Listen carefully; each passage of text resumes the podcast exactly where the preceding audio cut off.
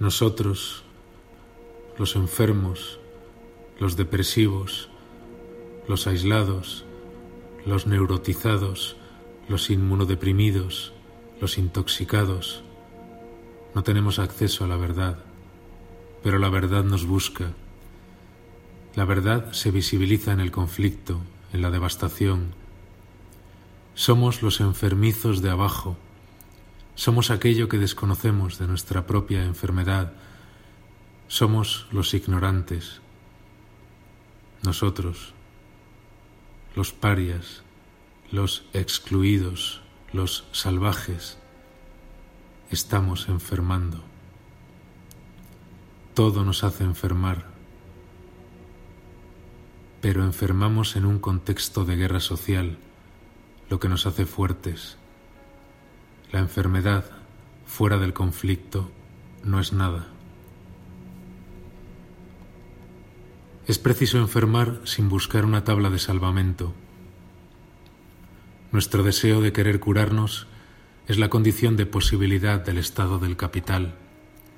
Nosotros ya no aspiramos a curarnos, nosotros no queremos ya someternos a las terapias imperiales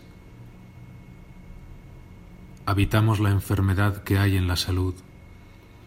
El imperio, en las condiciones actuales de existencia, ha de ser necesariamente tóxico para poder reproducirse. Cada cuerpo ya no sabe desprenderse de su enfermedad. De ahí la terapia que la hace tolerable. Nos enferman para que soportemos el mal, en un contexto de colapso y conflictos crecientes, la enfermedad se normaliza. Allí donde estaba la vida, ha de llegar la enfermedad. Son las propias condiciones de existencia las que nos obligan a enfermar. La urbanización desbocada, el hacinamiento de las ciudades, Fukushima, la polución, la alimentación industrial. Habitamos la enfermedad. Una enfermedad no descrita por el poder. No sabemos qué nos hace enfermar, ignoramos qué nos hace enfermar. El imperio no explica la enfermedad, la organiza. Una ventana emergente, un mensaje publicitario, el diálogo guionizado de un comentarista televisivo y un experto sonando en el fondo del bar. Pero al imperio ya no le sirve el lenguaje de la confusión para impedir que nos aproximemos unos a otros, para impedir que enfermemos construyendo comunidad. Nosotros no queremos enfermar, queremos enfermar juntos todo lo que nos impide enfermar juntos nos ata aún más a los dispositivos imperiales.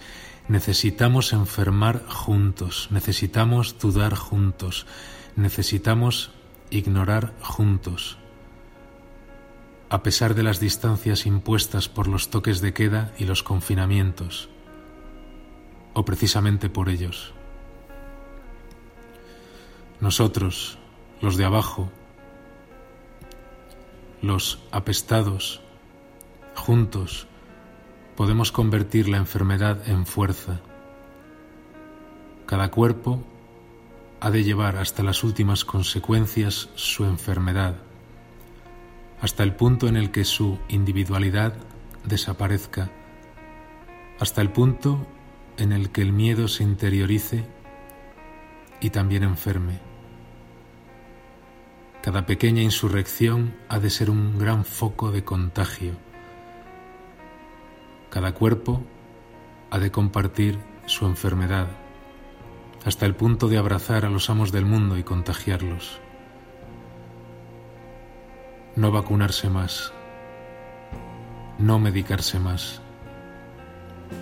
Enfermar es ya arrojarse al devenir, devenir enfermar. De ese modo la enfermedad se llena de significado, se dota de sentido y, en tanto que acontecimiento, propicia la debilidad real del Estado. Al compartir, enfermamos. Al enfermar, compartimos.